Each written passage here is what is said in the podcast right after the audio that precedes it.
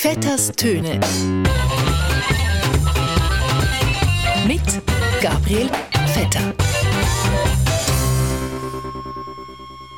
Und der Ball ist im Goal, das gibt's ja gar nicht. Ich glaube, die Nationalmannschaft muss zum Psychiater. Es tut weh, aber wir haben immer gesagt, Natur entscheidet zum Glück.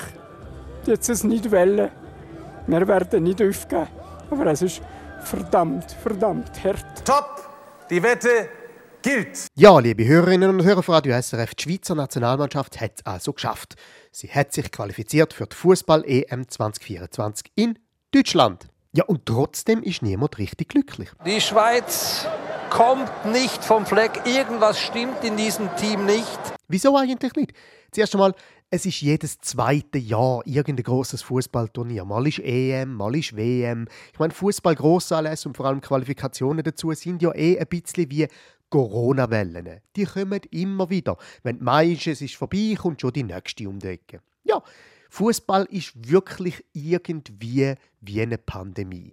Es hört nie auf, macht überhaupt keinen Sinn und am Schluss verlieren eh die meisten. Was da ab jetzt keiner auf 10 Bisse fürs Vaterland? Aber eben, die Schweizer Nazi hat sich qualifiziert. Gerade mal so. Knapp. He? Mit Biegen und Brechen. Ja, die Schweizer Nazi hat in dem letzten Jahr einen ziemlichen Niedergang erlebt. Von dem her könnte man fast sagen, ja, der Murat Yakin ist eine Art Balthasar Glättli vom Fußball. Top!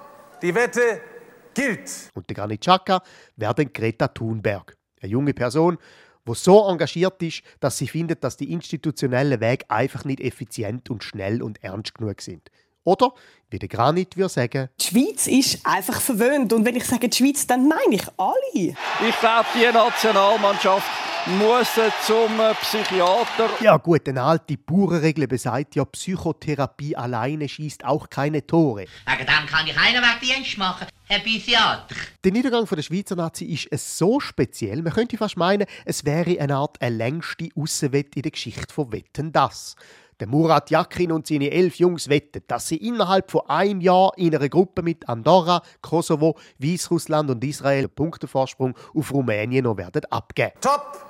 Die Wette gilt! Wettpate im Stadion von Bukarest ist der Urs Fischer und wenn er die Wette verliert, muss er als Strafe an Pierluigi Tami die Abseitsregeln erklären. Viel Spaß!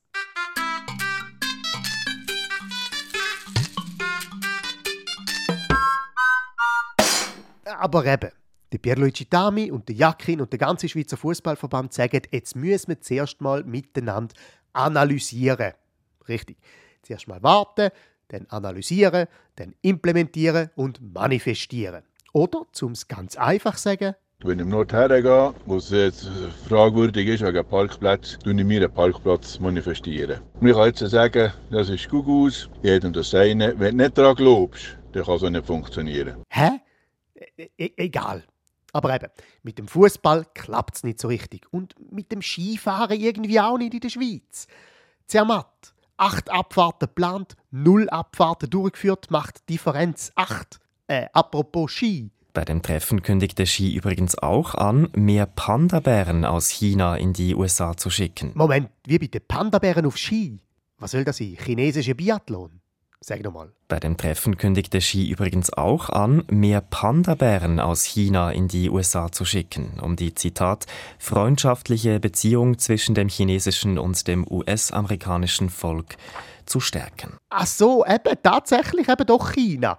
Die schicken also Panda-Bären in die USA, während die USA Kriegsschiffe in den Nahen Osten schickt. Okay, soll das noch einer verstehen? Wir sind uns äh, bewusst, dass wir können, äh, können etwas äh, erreichen können, dass wir Sachen zumachen und das äh, ist ein Moment, wo wir jetzt äh, wollen zuschlagen Wieso aber hat jetzt die Schweizer Nazi so einen Einbruch erlitten? Der SFV-Pressesprecher Adrian Arnold aus dem Wallis sagt, die Qualifikation sei halt in den Händen von grösseren Kräften gewesen. Wir haben so viel gegeben. Jetzt stehen wir mit leeren Händen da. Es tut weh, aber wir haben immer gesagt, Natur entscheidet zum Glück. Jetzt es nicht wollen. Wir werden nicht aufgeben. Aber es ist verdammt, verdammt hart. Ja, genau, das ist wie bei den Grünen und dem Glättli. Natur ist dort schuld. Wir müssen uns der Natur einfach beugen. Aber eben, man kann sich auch schon fragen, ist das jetzt einfach Natur oder ist es gerade bei den Skirennen in Zermatt nicht einfach ein bisschen eine dumme Aussenwette? Wie wetten das? Weil also komm, Die Chance, dass man auf dem Gipfel dort oben, wo das Wetter so unberechenbar ist wie die Abwehrleistungen der Schweizer Innenverteidiger, dass man dort oben Skirennen durchführen kann, die Wette ist ja wirklich relativ bekloppt. Dieses bünzlige Bevormunden finde ich unerträglich. Ja gut, vielleicht sollte die Schweizer Nazi in Zukunft ihre Länderspiele einfach nur noch auf dem Matterhorn austragen und nicht mehr in St. Gallen oder Basel.